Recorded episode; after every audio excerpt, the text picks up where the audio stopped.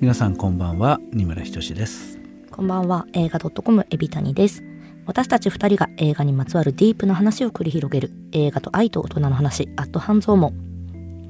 えー、今回はですねあの 二村さんが待望の。待望でもないんだけどね。待望でもないんだけど、はい、まあね昔の仮面ライダーにそんなに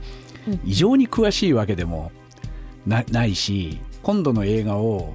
まあもうなんか5回見ましたとかでもないんですよ。1回しか見てないしもうパンフも買ってないしね。あのすごいあの異常な仮面ライダーオタクとかさ今の今やってる仮面ライダーも全部見てますとか、今の、えー、ブラックさんとかアマゾンズとかも見てますとかいうわけでもない。あの大体どういうことやってるかは、つまり仮面ライダーの一つの歴史の中でね、はい、僕まああの大体同じぐらいの仮面ライダーと同じぐらいの年数生きてますんで その世代のあのオタクというかローオタクなのであるいは元オタクなので思い入れは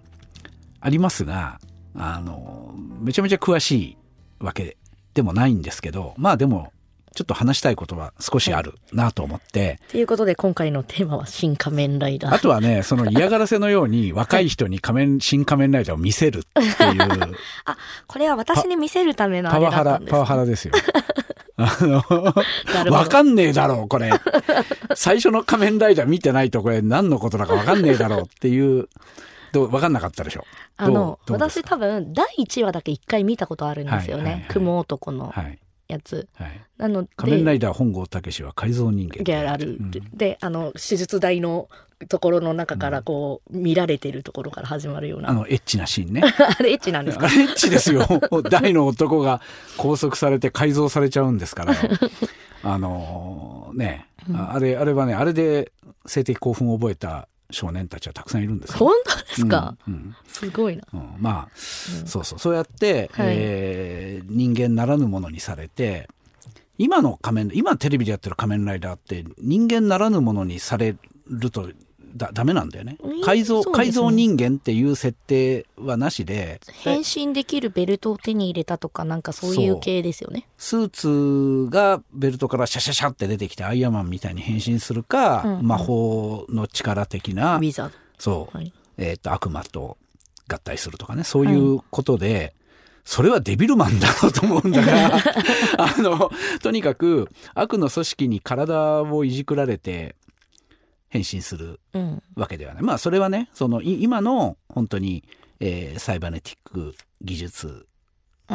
とのあれとかもあってあんまりそういうなんかあのヒーローが、えー、体の一部を奪われた人みたいなのはやめようっていうあの配慮なんだと思うんだけど、うんうん、まあ今回の「新仮面ライダーも」えっと、改造手術ではなくて生命エネルギーによってえー、なんかちょっとねあの東洋思想的な生命エネルギーを体内とエナジーコンバーターに残存しているプラーナを強制排除すれば人の姿に戻るっていうところでプラーナプラーナによって、うん、プラーナは君の生命力そのものを直接支えていくものだらしいです。エナジーコンバーターっていうあのベルトについてるものはですね、あれ50年前からあったんですよ。そういうことですよね。そう、僕らた、ただ、うん、そんな、あの、他のじゃあショッカーの怪人は原子力とかで動いてるのかどうやってあの超人パワーがあるのかなんだか知らんけど 仮面ライダーだけがベルトの風車が回ると強くなりそうあの1号は風車回んなきゃいけないのに、うん、2号は大丈夫なんだって思いながら見てます。それはですね、はい、えー、っとまあこれもね僕話し出すと早口で止まらなくなるけどいいですか？どうぞどうぞ。最初の設定は、はいうん、とにかくえっ、と、風車を回すことで変身するっていう設定を東映と石森、当時は石森章太郎先生が考えちゃったんで、うんうん、まあだけど、本郷武を演じていた役者さんがね、うん、あの新仮面ライダーでもさ、片足を敵の怪人にへし折られてましたけど、はい、あれ本当にね、敵の怪人というか 2, 2号ですね。ああ、そうだそうだ、2号にへし折られていた。うん、あなたの方が詳しい。すいません。あの、撮影中の事故でね、うんうん、本当に足が折れちゃったんですよ。あの、それで仮面ライダー2号が現れて、だから、あの、最初のテレビの仮面ライダーではあんな今回みたいな交代劇は描かれず、うんうん、ある時急に仮面ライダー2号が現れたんですけども、その時に、えー、変身ポーズというものを取り入れたのは、なぜかというと2号を演じた役者さんがバイクに乗れなかったから。なんです。そうなんですか？ほんでで、最初に1号を演じた藤岡弘さんは、ん。うん、もう仮面ライダーの中身も、まあ、今回の池松壮亮さんも相当、うん、あのね、あの、飛んだり跳ねたりは多分スタントマンがやってると思いますが、はい、相当のシーンを自分が仮面ライダーの格好をしてやってると思うんだけど、若い頃の藤岡弘さん全部自分でやってて、ほんでバイクに乗って転んじゃったんで。あれ、スーツアクターも藤岡弘さんだったんですか？えっと、最初の仮面ライダーは相当な部分を藤岡さんがやってたらしいんですよ。ほんで、それが事故になったんで、うん、もう、あの、危険だから、うんうん、えー、スタントスタントも使う。だってさ、あれですよ、ウルトラマンっていうコンテンツは、はい、ゴジラが、映画のゴジラが大ヒットして、うんうん、で、これをテレビの連ドラでやれないかっつって、うんうんうん。えー、TBS だったと思うけど、まあ、円谷プロっていうものを、円谷英二さんに、ゴジラの特撮の監督だった人に、プロダクションを作らせて、うんうんうん、これテレビで毎週できんじゃないの？っつってやったのが、うん、えー、ウルトラマンでしょ、はい、ゴジラのヒットがあったから。はい、から仮面ライダーのウルトラマンの前がゴジラだとしたら、うん、仮面ライダーの前にあったのは東映の時代劇ですからね。ああ、はいはいはいはい。だから時代劇っていうのは、あの、ヒーローのお侍さんは変身しないから、まあそうですね、盾を全部、うん、その歌舞伎俳優とかがさ、テレビに出てやるわけじゃないですか。そうそういうことですよ。まだそういうことですよね。そうそう。スタントマンがそのヒーローや怪人のそう、中に入るっていうのがまあもちろん仮面ライダーより前に月光仮面の実写っていうのがあったんだけど、そんなにねその変身っていう感じじゃないわけですよ月光仮面っていうのは。あのヒーローがマスクをかぶって。ここあれ下半分出てるんでしたっけ？えっと月光仮面はサングラスかけて口はなんかマスクみたいなのしてんじゃなかったかな。よく。あのぐるぐる巻きみたいなやつ。そうそうそうそうはい、まあとにかくあのー藤岡弘さんはバイクに乗れるということで、えー、まあ、ね、あの、僕が子供の頃にすでに仮面ライダー自転車っていうものが売り出されて、小学生みんな乗ってたんですけど、最初からそういうさ、おもちゃ、ベルトのおもちゃとか、仮面ライダーのバイクみたいな自転車を、そのバイクみたいなあんなかっこいい自転車はないですけど、前の方に仮面ライダーの顔がついてるみたいな自転車に。ぐるぐる回るような。そうそうそうそう。子供たちみんな乗ってたんですけど、うん、それを売るために作られたというよりは、まあ、多分東映がウルトラマンほどお金かけないで、時代劇ぐらいの予算で子供が喜ぶ番組作れないかっつって作ったもんだと思うんですけど、あの、1号がそんなことになっちゃったんで、うんうん、えー、いちいちバイクに乗らなくとも変身できるっていうことをやろうとしたらしいんですよね。だから仮面ライダー2号を演じた元々の役者さんが、うん、あの、世界で初めてポーズをつけてヒーローに変身するっていうことを。あの、エルピスの、エルビスの時も話しましたけど、どんなことにも世界で初めてやった人がいるっていうね。いや、思ったんですよ。うん、あの、新仮面ライダー見てて、うん変身ポーズないんだって最初思ってて、うんうんうん、そしたら、あの、うん、一文字隼人が出てきて悪、悪の仮面ライダーが、変身ってやって、こっちは変身ってやるんだ、みたいな。それを、あの、史実に基づく形だったんですね。史実というか、だからそこはメタフィクションですよね。はい、あの、実際の、50年前の、50何年前のテレビの仮面ライダーも1号にはポーズはなく、うん、2号からポーズがあって、ほんで、1号ライダーが、その、実際には怪我をしたせい、はい、あの、劇中では、ショッカーの外国の支部をやっつけに、しばらく姿を消していて、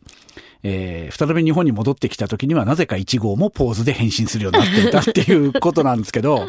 あのー、まあ、そこのところを森山未来さんにですね、うんうんショッカーの狩猟かと思ったんだけど、あの人はショッカーの狩猟じゃないんだね。狩猟じゃないです、うん、仮面ライダーゼロ号って自分では名乗ってましたね。まあまあ、でも、ね、まあ、でも、ほぼ、ほぼ、劇中では、まあ、ほぼっていうか、劇中ではラスボスですよね。まあ、そうです、ね、その、彼のがなんでショッカーの偉い人になったのかっていう漫画が今ね、ヤングジャンプで そういうとこまで見てるんですけど、あの、そうそうそう。えっ、と、まあ、ラスボスですけど、彼が、いや、仮面ライダー2号はちょっと、あの、変身ポーズで変身できるように改造しといたからみたいなことを言うじゃないですか。あの辺は、まあ、我々、その、ローオタクに対するね、安野さんが自分の同世代の人に対する 目配せというかね。あの、江本さんが出てきた最初に言うセリフとかも、うんうん、その、テレビで仮面ライダー2号が出てきて、でもさ、今ちょっといい気になって、ベラベラ、僕の年のオタクだったら誰でも喋れる話を今も10分以上話しましたけど、どうでもいいね、これね。あ のいや、面白いですよ。いや、時間取って話すべきじゃない。もうちょっと、もうちょっとマシなことを言うとですね、はい、マシかな？わかんねえや。僕が思ったことを言うと、うんうん、こういうなんか知識の話じゃなくて、僕が映画を見て思ったことで言うと、うん、安野さんが、えー、今回やってくれたなと思った、ややってくれた？やった、やったなと、いい、いい、いい意味で思ったのは、うんうん、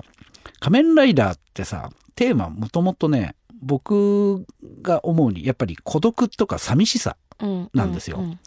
まあ、人間でもなく、そうそうそうあの、まあ、ショッカーの、その、まあ、周りと人間とはもう仲良くなれず、うん、っていうことですよね。あの、うん、自分の、自分を生み出した悪の組織を裏切って、えー、みんなのために戦うっていうヒーローって、アメリカにはあるのかな？アメリカのさ、まあ、まあ、とにかく、あの仮面ライダー、まあ、ウルトラマンはまた全然違うものだと思うんだけどね。はい、あの、ゴジラから来て、で、ゴジラを毎週出すためには、ウルトラマンっていう一つの神様、神様みたいな。ウルトラマンはある種スーパーマンですからね。別の星からやってきただから、うん、まあ人の形、大きさが違うスーパーマンだなってそうそうそう。宇宙からやってきて、うん、普段は人間に化けているっていうか、人間の姿をしているっていうのは、スーパーマンからのパクリ、パクリというかスーパーマンを日本でやったらなんだけど、やっぱりウルトラマンって巨大化して、毎週毎週ゴジラみたいなのが出てくるのを退治するって、あれ神様だよね。ウルトラマンっていうの。は多分、あの神とドラゴンの戦いみたいなのをさ子供たちは見せられているっていうのがウルトラマンの構造だと思うんだけど、あの仮面ライダーのさあの最初の敵は必ず雲男で、うん、2人目の敵は必ずコウモリ男だっていうのは、うんうん、あれは完全にスパイダーマンとバットマンのことなんで、アメコミアメコミに負けないぞっていう石森章太郎先生の気持ちが東映スパイダーマンもありましたけど。東映スパイダーマンありますけど、東映スパイダーマンの話させるとね、また長いよ、俺は。それはちょっとやめとこう。ちょっとやめときましょう。はいはい。あのー、そうそう、必ず、節目節目で、雲男とコウモリ男が出てくるんですよ。悪の、ショッカー、その、悪の組織の人としてね。で、まあそういうのが。じゃあ、えっ、ー、と、スパイダーマンって、この辺もね、アメコミっていうか、マーベル映画に詳しい人に、話してもらった方がいいと思うんだけど、僕みたいなにわかが話すことじゃないんだけど、スパイダーマンってあれ要するに童貞の男の子が頑張ってアメリカっていうか街を守るみたいなさ。親愛なる隣人ですね。あの、どっかその辺にいる坊やが、お坊ちゃんが、いや、あれすごいなんか、童貞をこじらせた話だって聞いたんだけど、そういう解釈を聞いたんだけど、スパイダーマンが。まあでも、もともと、それこそラ、サムライミ版の方は、うん、あの、ね、MJ と、はい、うん。うん、っていうのが特に強い。まあ、あの、トム・ホが今やってるアメージングじゃない、うん、その後の、今の、今のスパイダーマン、今のスパイダーマンも、まあどちらかというとそういう系ではありますね。彼女との関係が、割とこう、こう、自意識でこじれていて、そうですね。まあ、だだけど今回はそのアイアイアンマンっていうなんかメンターみたいなおじさんが出てくるみたいなのが一つ、うん、まあそうですね。あとまあ一1話目あの1作目の方だと、うん、それこそあの MJ じゃない別の女の子のこと好きでその子にどうにかなりたくってっていう話でもあったので、うん、まあ、まあそういうところはまあ変わらずっていうのはありますね。でバットマンっていうのは何かっていうとさやっぱり親への復讐でさ、大金持ちが大金持ちのお坊ちゃんがちょっとおかしくなっちゃって、うん、ああいうコスプレをして金に焼かせて、あのス、スーパーマンみたいな超能力持ってないのに、まあ、そうですね。悪人を。完全なる、あの、自分の力でやってますからね。そうそうそう。で、悪人を捕まえるんだけど、うん、悪人を殺さないって精神病院に入れるっていうのを自分の、掟にしていて、うん、その結果ジョーカーとかは毎回出てきちゃって っていう、あの、殺したら自分がジョーカーと同じになってしまうっていう、うん、あの、つまり悪を倒しているうちに自分も悪になってるんじゃないかっていうのが、バットマンの一つテーマだと思うんですよ。すね、正義と悪とはっていう話ですね。そうそうそう。でさっきのそのあのウルトラマンの元になってるスーパーマンっていうのはあれはあのウルトラマンは日本日本的っていうかなその神と竜との戦いなんだけど、スーパーマンはやっぱあれ移民移民の話でしょ？うん、あの宇宙からやってきて、えー、人間に育てられた子がいかに地球に馴染むかっていう話でアメリカ的な話だなというふうに思うんだけど。あのっていうようなこと。そのヒーローっていうのは何らかのそのモチーフがある。っていう話で言うと仮面ライダーのモチーフは孤独。孤独。なんですよ。寂しいっていうことで自分を生んだところと戦わなければいけないっていう話だから全部の仮面ライダーはそうであるはずなんだけど最近のテレビで日曜の朝にやってる仮面ライダーはすぐにまあライバル関係とか嫌い合ってるみたいなのなんだけど、最初から仮面ライダー2号が出てくるんだよね。まあ、まあそうですね。だから寂しくないだろうっていう。中盤になって出てくるから、からさっきも言ったその最初のえっ、ー、と、テレビの仮面ライダー2号っていうのは、そういう不慮の事故によって、急遽出てきた。で、あ、仮面ライダーにも仲間がいたんだ、仲間ができたんだ、みたいなとこなんだけど、その後、仮面ライダー V3 っていうので、やっぱり途中でライダーマンっていうのをなんか悪悪の仮面悪じゃないんだけど唐沢さん、あの敵をそうそう敵を裏切ってでも V3 の味方になったわけじゃない中途半端な仮面ライダーっていう仮面ライダーと似たやつっていうのがだから顔出てるんですそうそうそうそう。それが V3 における仮面ライダー2号で、そこはやっぱりなかなか友情ができないわけですよ、今回の新新ライダーの1号2号みたいに、そういうのがさ要するに2号ライダーの出し方っていうのがあって、すごい孤独だったからこそ主役の仮面ライダーが孤独だったから あの2号ライダーの登場が、うん、えー、しびれる。そうそう、うん、ししびれるっていうかさ、うん、なんか全然性格が違う人でなきゃいけないわけよ、うん、2号ライダーが。っていうようなことを、まあ、今回はちゃんと一応台本ではちゃんとやってたなっていうか、うんうんうん、あやっぱりもともとの石井森章太郎の漫画が安野さん好きなんだなっていうのは、えー、よよくわかりました。で役者さんもそのなんだろうあの江本さんの「仮面ライダー2号」のチャラさみたいな、はい、チャチャラさっていうかねチャラいチャラいって口で言いながら実は熱い男みたいな、うんうんうん、あれああいうことでしょ？なんかあの好きなことしかやりたくないけど、うん、けどまあお前のことをちょっと好きになったからみたいな。そうそうそう。そうそう。まあね、そうなんですよ。あの、うん、女同士のさ、あの、女の怪人、八女と、緑川瑠璃子のさ、あの、ゆり関係みたいなのもあったけどさ、うんうん、あの、要するにあれ、男同士と女同士の、いわゆるオタクの人が言うとこのクソデカ感情ってやつでしょ、あれ。あの、BL までいかない、あの、恋愛ではないんだけど、はいはいはい、お前のこと一番分かってるのは私だみたいな。あなるほど。でもそれは、えー、っとエッチな関係じゃないからこそ、うん、あんなに感情が膨れ上がってしまうみたいなのが、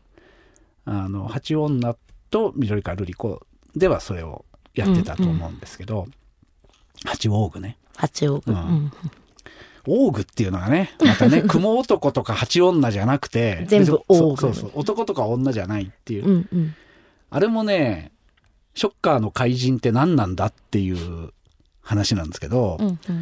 あの単に動物の遺伝子を虫の遺伝子を入れたとかさ虫の超能力を確かに雲人間サイズの雲がいたら怖いだろうなとかさ。あれ要するに雲が世界をどう見てるかみたいなそうあの観世界っていうんですけど、うんうん、えっ、ー、と動物には動物の人間には人間の観世界があって、うん、観世界って環境の観って書きますけどね。和、うん、って意味ですね。そうそうそう。あの人間に見えてる世の中世の中っていうか見えているもの触れるものと雲に見れるもの触れるものは目が違うし感覚器官が違うわけだから当然違うでしょっていう話で。多分人間にその雲の観世界を与えたものが雲オーグ雲男なんだろうなみたいなね。なんかそういうことをいろいろ思いながら今回見てたんですけど、何の話だっけ？孤独孤独だっていう話だな、はい、池松壮亮という役者がやっぱりいいんですよ。いやよかったですね、うん、なんか最初なんか弱々しいなってちょっと思ってて、うんうん、こんな弱々しい感じなのかなって思ってたんですけど、うん、やっぱこう芯なんかこう芯の中からこう熱い感じっていうのがやっぱりすごい感じますよね。あの彼の映画のいろんないい映画に出てるし、うん、主役もやってるし脇役もやってていろんないい映画でいろんないい演技をやってますけど彼が主役をやった「宮本から君へ」っていう映画がありましてあれもあれはまあまあまあまあ調子がいい調子がいいわけじゃないんだな。何だろう。まあ普通のダメな若者が、うん、まああれも暴力の映画なんだよね。最終的にあのぶん殴り合うことによって、うん、まあ何かでもねそそうもちろん暴力来産の映画ではないし、うんうん、あのそこのところはなかなか難しいんだけどまああれでの演技が僕は忘れられないっていうところがあって、うん、でね今回その庵野監督が選んだ役者さんがねみんなあのその最初の「仮面ライダー」の役者に微妙に顔が似ていて なるほど。藤岡弘とちょっと顔のパーツ近いところがあるとかね。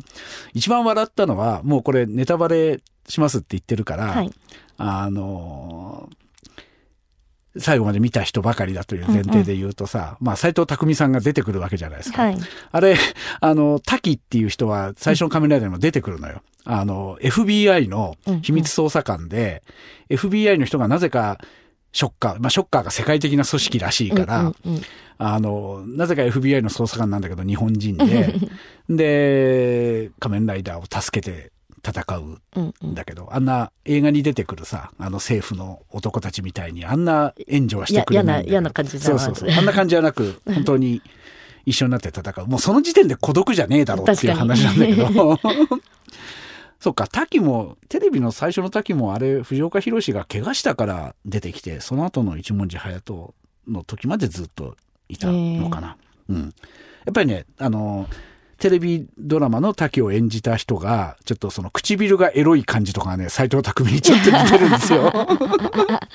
あちょっと気になる。調べよう。今、今、なるほど、テレビの昭和の最初の仮面ライダーをやる役者って考えたら、この役者だったんだなって思って、ほんで、ね、安野さんが子供番組をちゃんとした映画にしますって言うと、やっぱり、出したい役者を出せるんだなっていうさ、ところが、まあもちろん、シン・ウルトラマンからのね、斎藤工さんはあるんだろうけど、はい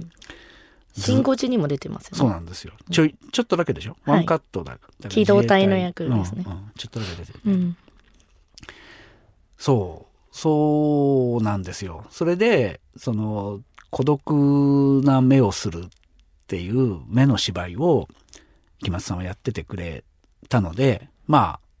あ、あとはもうなんか、仮面ライ壮大な仮面ライダーごっこをやりたかったんだなっていう、それができたんだったらよかったなって思ってんだけど、なんかそこが今いろいろ、あの、賛否両論あるみたいですね。僕なんか NHK のドキュメンタリーっていう話題になったやつ見てないんですけど、まだこれを録音の事態で。現場でいろいろ、やっぱり役者さん大変だったっていう、役者だけじゃなくて、スタッフも大変だったっていう話が今、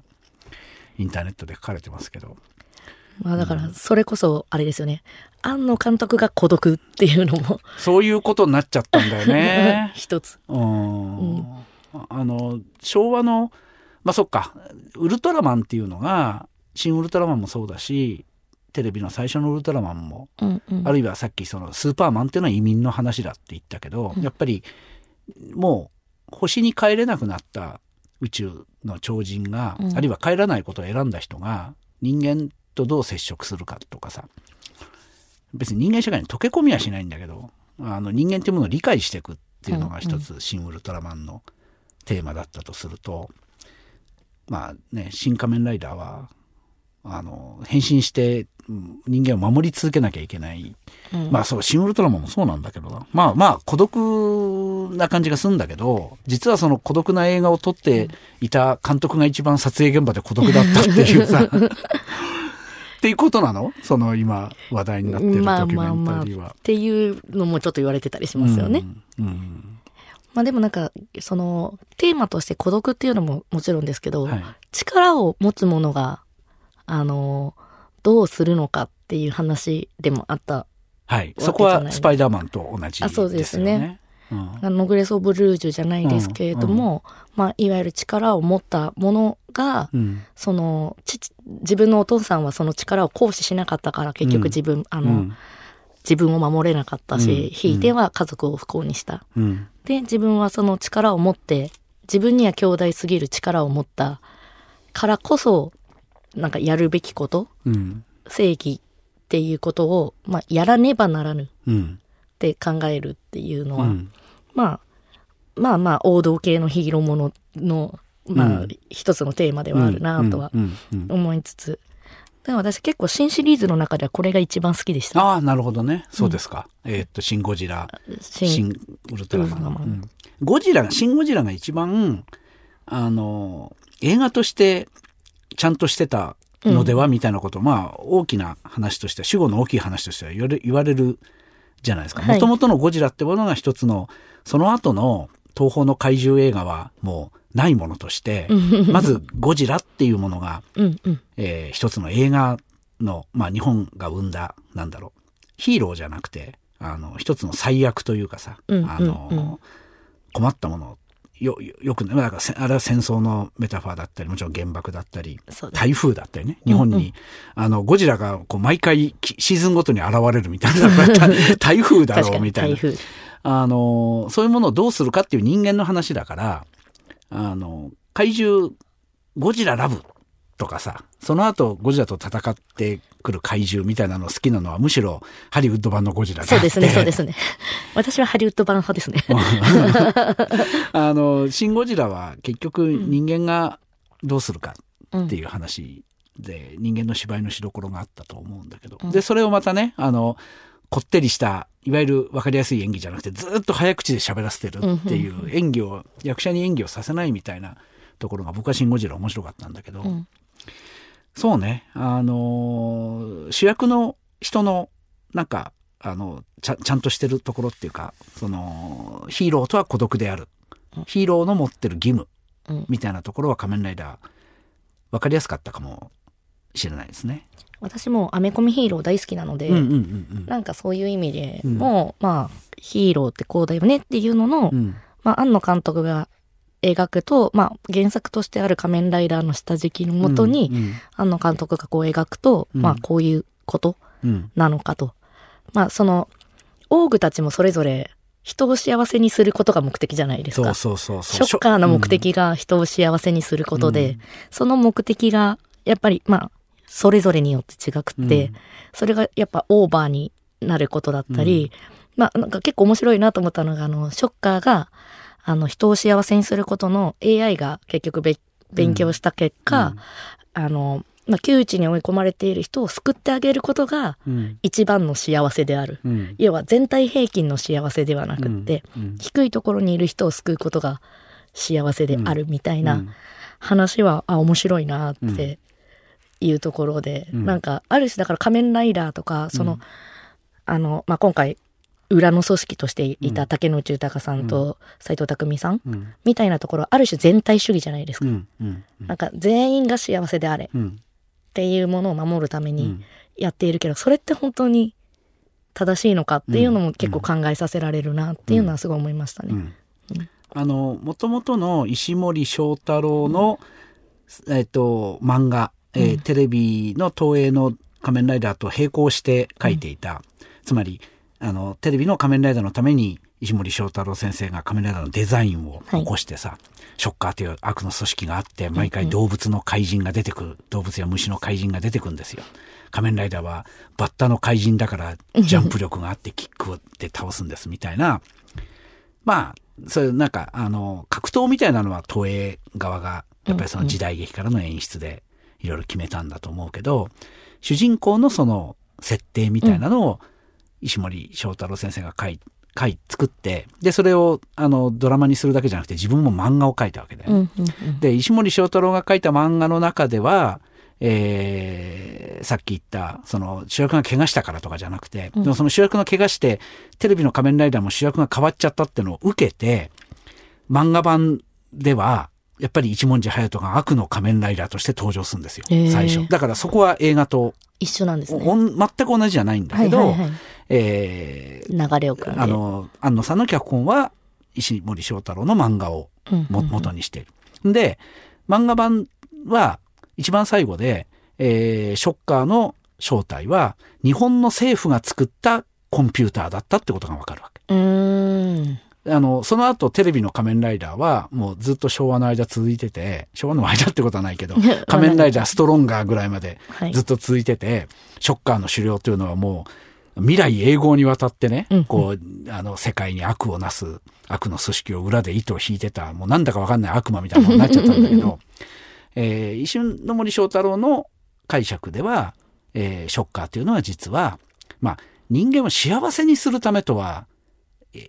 ってたかな？語ってたかな？まあまあでもとにかく日本の政府が、うんうん、えっ、ー、と日本の国民のために、えー、弱いものを切り捨てたり、うん、えー、まああの普通の人から見たら悪となすことを、日本の政府の代わりにやる秘密組織みたいな感じで、ショッカーの方にもショッカーはショッカーで実はショッカーの正義があったんだみたいなことが、えー、漫画ではあって、それで、えっ、ー、と、もうその時主人公が変わっていた、えっ、ー、と、一文字隼人はそれを聞いて、愕然とするんだけど、うんうん、でも、あの映画版のラストと同じような形で、うん、えー、もうショッカーに殺されたはずの本郷武が、声だけで復活して、最後、ダブルライダーになるのが漫画の終わりなんですけど、あのー、そこを、まあ、そこの一部を使って、うんうん、えー、新仮面ライダーでは、えー、っと、最初から、まあ、ショッカーというのは、人の幸せを祈る組織であると。うん、人の幸せを祈るときに、全員を幸せにできないから、うん、今一番不幸なやつ、今一番やばいやつを怪人に改造して、うん、オーグにして、オーグメントにして、えー、動物の力を、動物の感世界を与えてね。それどうどういうことかっていうとその人の欲望を本当に最大限例えばコウモリ男の欲望、うん、雲男の欲望蜂女の欲望サソリ女の欲望みたいなのがあってさ、うんうんうんうん、あのサソリオーグよ、よかったですね。あの仮面ライダーに対峙されないで、政府の組織に対峙されちゃうんだけど、あの人、要するに、人を殺すことっていうかさ、うん、あの、毒で、だから多分。サソリの毒を持ってんだけど、人を殺すことだけじゃなくて自分が死ぬことも含めてオーガズムだったっていう人でしょあの人多分。なるほど。うん。死死っていうものがあれば、うん。うん、それがだから毒っていうものを最初から持ってるサソリっていう生き物の環世界だったっていうことなんじゃないかと思うんだけどあのうん。いやなかなかだからそのやばい人の、うん一人一人にとってのそのやばい幸せってのは何かっていうのを、うんうん、それぞれのやばい人に超能力を与えて、叶えさせたら、こうなった。そしたら森山未来に与えた、彼が考える幸せは人類保管計画だったそういうことですね。うん、うん、いや、完全に人類保管計画だなと思いました。う。ん、でね、あの確かに映画版でも本郷武っていう人は、うん、えー、改造されて超人的な力を得たから悩むんだけど、うん、スパイダーマンのようにね。うんうん、ただあのなななんつったらいいのかなあのそう確かにその自分の暴力をも持て余すっていうかさあのいいとか言ってるさ、ショッカーの戦闘員がさ、いいって言わないじゃない。まあ今回、今回は言ってない、ぐちゃぐちゃに殺、血みどろで殺される。顔潰されてますからね。あれはなかなか新解釈で、うん、そう、そうなんだよな。ショッカーの戦闘員ってボコられて画面のフレームが消えるんじゃなくて、わーじゃないですね。そう。あれも一人一人、あの、そこまでの力を、強い力を持ってない、つまり欲望がそこまで強くなかったオーグメント、改造された人なんだって考えたら、やっぱり一人一人息の根を止めてるんだよね、仮面ライダーはね。うん、だからあれですごい暴力を仮面ライダーは得てしまったんだっていうことが最初にあんだと思うんだけど、うん、あのー、僕ね、一番面白かったのは、本郷武って、その、漫画ではそんなに描かれなかったのかな。あのー、テレビドラマの設定では、最初の仮面ライダーの設定ではすごいエリートなわけですよ。緑そうそうですよね。緑川教授の愛弟子で、はい、バイクレーサーで。で、あの、博士号何個か持っててとかですよね。だからショッカーが多分科学者として彼を使いたかったんじゃないかみたいな感じなんだけど、そういうのが、た、ただのオタクじゃないですか、今度の。一瞬だけ言われてましたね。うん。あの、まあ、君を選んだのはっていうのが緑川のセリフで。君は優秀だから。で、あの、何々を持っていてっていうのは軽くは言ってましたけど、うん、なんかそんなにめちゃくちゃエリートかっていうと、むしろ、あの、そこで人とコミュ障だから働けなくって放浪してるよねって言われてましたね。あの、間違いなく、うん、安野さんからすると、多分、コウモリオーグになったウイルスの研究者も、えー、その、まあ、えっ、と、まあ、その漫画版のね、今、あの、石森章太郎じゃなくて、今の新仮面ライダーの、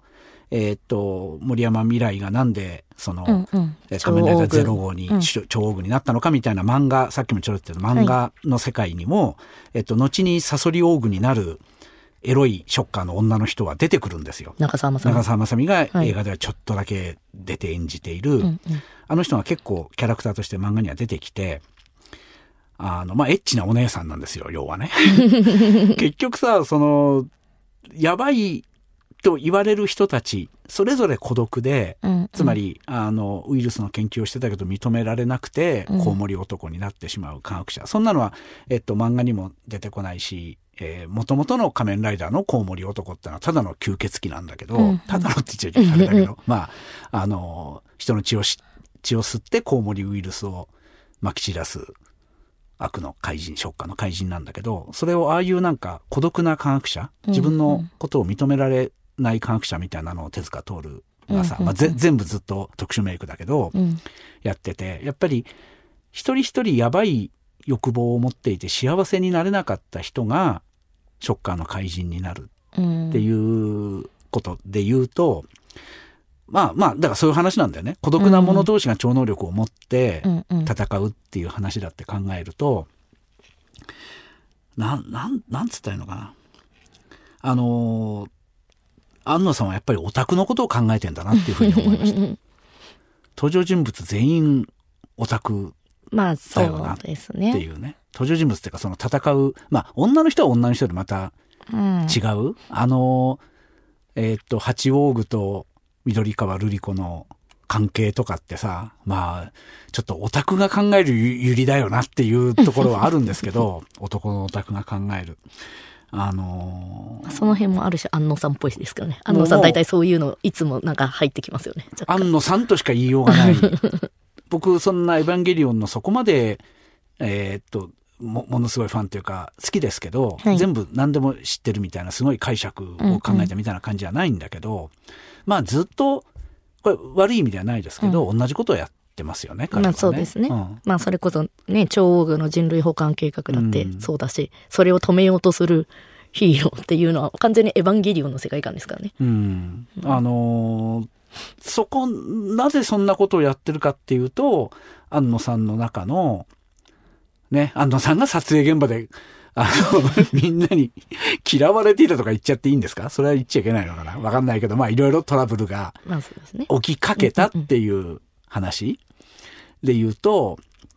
いや、なるほど、そのオタクっていうものは孤独なものなんだっていうもうなんか今はそれって一つの忘れられかけてる思想じゃない？オタク、今のオタクって別にさ、オタクだからいじめられるとかさ、オタクだから孤独だっていう時代からはだいぶ遠くまで来たなっていう。いや、だってむしろあれじゃないですか。なんかコミケとかだと同人誌サークルを作ってみんなでやろうみたいな感じもありますしね。うん、まあ、でも、じゃあその、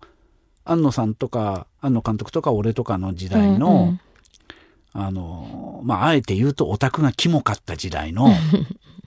オタクであることの孤独、あるいは孤独であるからオタクになったみたいなことっていうのが、今ないのかっていうと、そんなことはなくて、そうですね。ももしかしたら人類全体がコミュ障になったのかもしれないしさ、あの、まあ、わ、わかんないんだけどさ、ツイッターとか見てるとさ、もう本当にもうみんなショッカーだみたいな感じがするじゃないですか。群れてる。そう。あの、つまりそのやばい欲望、うん、やばい欲望って別にその、変な、変態性欲という意味ではなくて、うん、えー、その自分は被害者である。っていう考え方だったり、あいつらは悪だからやっつけろっていうことを右の人も左の人も言うじゃないですか。なんかみんなショッカーだなという気がするんだけど、そういうことをすごくあの安野さんという人は考えているっていう、考えてんじゃないずずっと思っているっていう感じがして、あの本郷武っていうあの今度の映画のね「新仮面ライダー」で池松さんが演じてる本郷武っていうのがまあ、えー、お父さんが殺されたりとかさあのショッカーに仮面ライダーにされちゃったりとか、いろいろあんだけどそういうことと関係なくそもそもオタクで、うん、そもそもバイクに乗るしかない一人でバイクで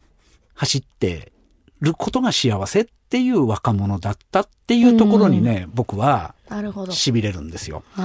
だからはっきり言うと、うん、あんまりあのお父さん殺されたとかあれいら,、いらなかったなと思うんだよね。なんであのこの人がコミュ障になったのはあるいはこの人が超人になったのは、うんうん、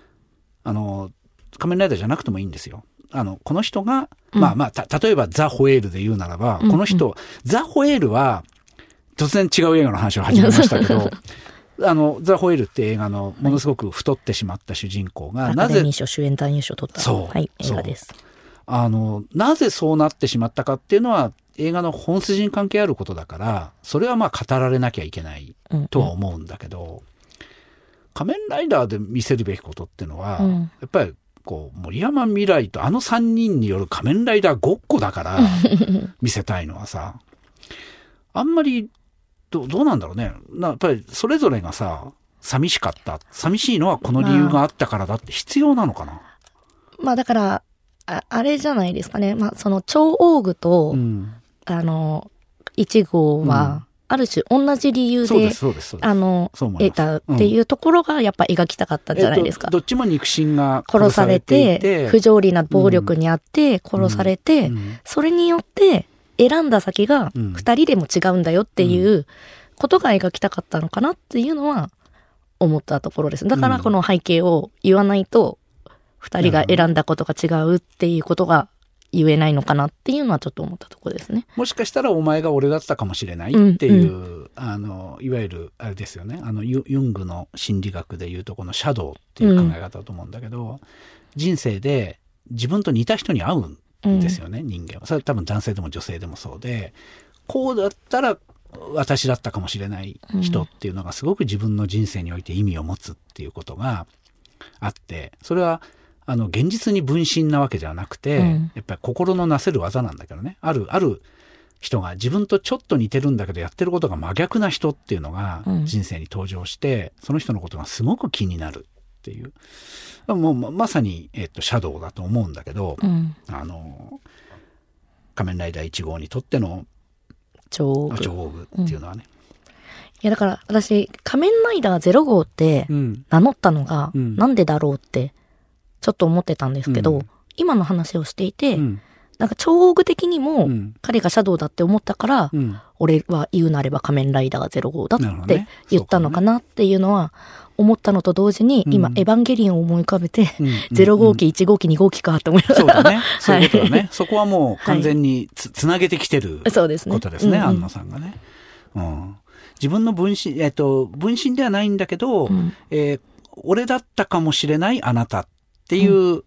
考え方、それが男同士のクソデカ感情だみたいなことで言うと、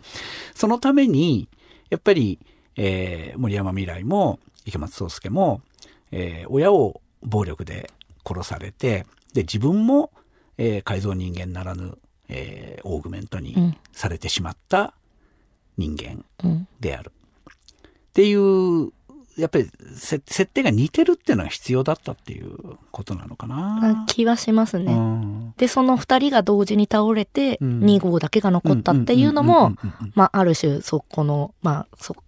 やっぱ、ど、どう生きたって、あなんか二人とも正しいでも間違ってるでもなく、うん、でも二人は同時に多分消滅しなきゃいけなかった。そうね。そうそうそう。うん、追消滅するってことでしょ？プラスの人とマイナスの人が喧嘩したら追消滅するっていうことだよね。うん、そのためにいたのかなっていうのはちょっと思うところですね。僕が、そのそうそう。物語的に言うと、あの人はあの人のシャドウであるっていうことを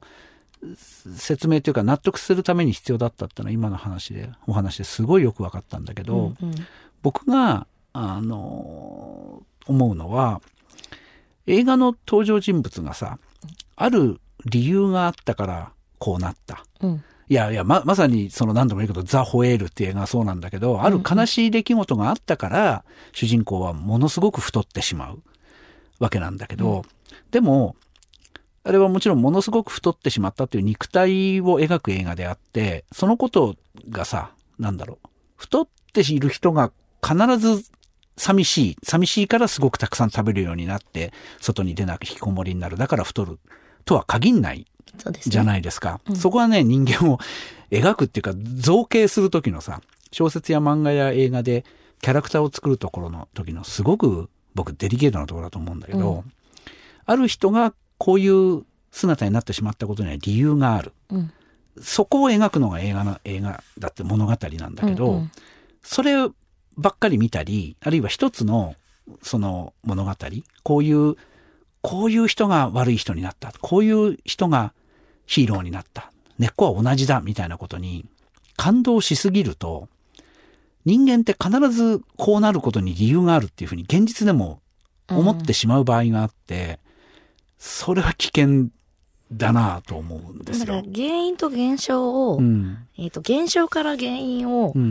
見せるのが、まあ、映画的な、まあ、機能法的なお話の仕方じゃないですか。まあ、その現象だけで、その原因を、うん、まあ、は、現象が100あったら100通りの原因があるっていうことが、うん、まあ、見失いがちであるっていうのもあるし、うん、まあ、あと原因が1だからって100通りの出方がするっていうのも、まあ、見失われがちではあるとは思うんですけど、まあ、でも、まあ、原因、そうですね。だから、なんていうんですかね。こう映画を見る時に本当に、うん、え面白いなって思える部分があるし私はそこだと思っていて、うん、なんかこう自分もちょっと似たような経験をしていたりとか、うん、なんか、まあ、あとは逆に似たような現象になっている。今ここにいるっていうのが同じような時に、ただその原因はなんか人それぞれだし、その起こっている自分の原因から将来なる姿の現象もまた人それぞれ、うん、だからこそあの自分では体験できないことが体験できるって思えるところなんで、まあ、結構、まあ、さっきのねツイッターのお話じゃないけれども、うん。なんかこういう話をするとみんなそこがね一通りとか、うん、そうそう なんかこうなんだからこうでしょっていうのをすぐ言いたがるけれどもパターン化されてきたり、うん、あとカテゴライズっていうんですかあの、まあ、ラベリング。ラベリングラベルを貼られちゃう、うん、そうそうなっちゃう。あの、うん、オタクが寂しいオタクの持ってる寂しさをずっと描いている。もうもしかしたらそれは安野さんのテーマはもう多少時代遅れのテーマなのかもしれないんだけど、うんうん、まあオタクって寂しいんでしょって別に言われたくないからねオタクの人はね。だけど、うん、オタクの持っている寂しさみたいなものが仮面ライダーを生んだっていうふうに考えるとちょっとグッとくるところもあって、うん、そこ難しいとこですよ。非常に難しいですね。まあでもだから安野さんが考える、その孤独っていうのが、ある種そういう部分だったっていう話ではあるのかなって。でだからもう安野さんの作品が好きな人と、まあ、もちろん苦手な人がいると思うんですけど、まあ、そこを理解して面白いと思えるか、まあまあそんなことまで考えなくてもいいし面白い、やつまんないって思う人もいるし、まあだからそこもそうじゃないですか。なんかこのこの映画を賛否があると思うんですけど、その賛成してる人の中でももともと仮面ライダー超大好きのオタクの人でも今回の作品すごい良かったって言ってる人もいれば、うん、逆にもう全然ダメですって言ってる人もいるし、うん、まあ、そこもだから要はね原因と現象はまた人それぞれなんで、うん、まあなんかある種のそこをまあいろんな意味でこの見終わった後のみんなの反応を見てもそこを感じさせられる映画だったのかもっていう気もします。まあそうね。常に人の心をかきむしり続ける、うん、あるいはオタク心というものは何なのかっていうことを、ねあの別に普通にただ仮面ライダーごっこやってりゃいいのに、それだけでは済まないところに結構心を追い込んでくるところが、まあ、見、見ちゃうとこだよね。うん、見てしまうところではある。と思います。うん、あでも私今日すごい井村さんと話して、うん、なんか結構こう正直結構こうなんていうんですかねヒーローものとかってこうざっくり見るというと言い方があれですけど、まあ結構頭を空っぽにして見るようなタイプなのであんまりこう深く考えずに見てたんですけど、うん、今こういうふうに話すとああ確かにこういうテーマもあったしこういうテーマもあったなってすごい考えられて面白かったです。僕はねそこしか見ないんですよ。あの例えば、うん、D えっとマーベルで言うと、はい、もう今のマーベル僕は正直ついていけない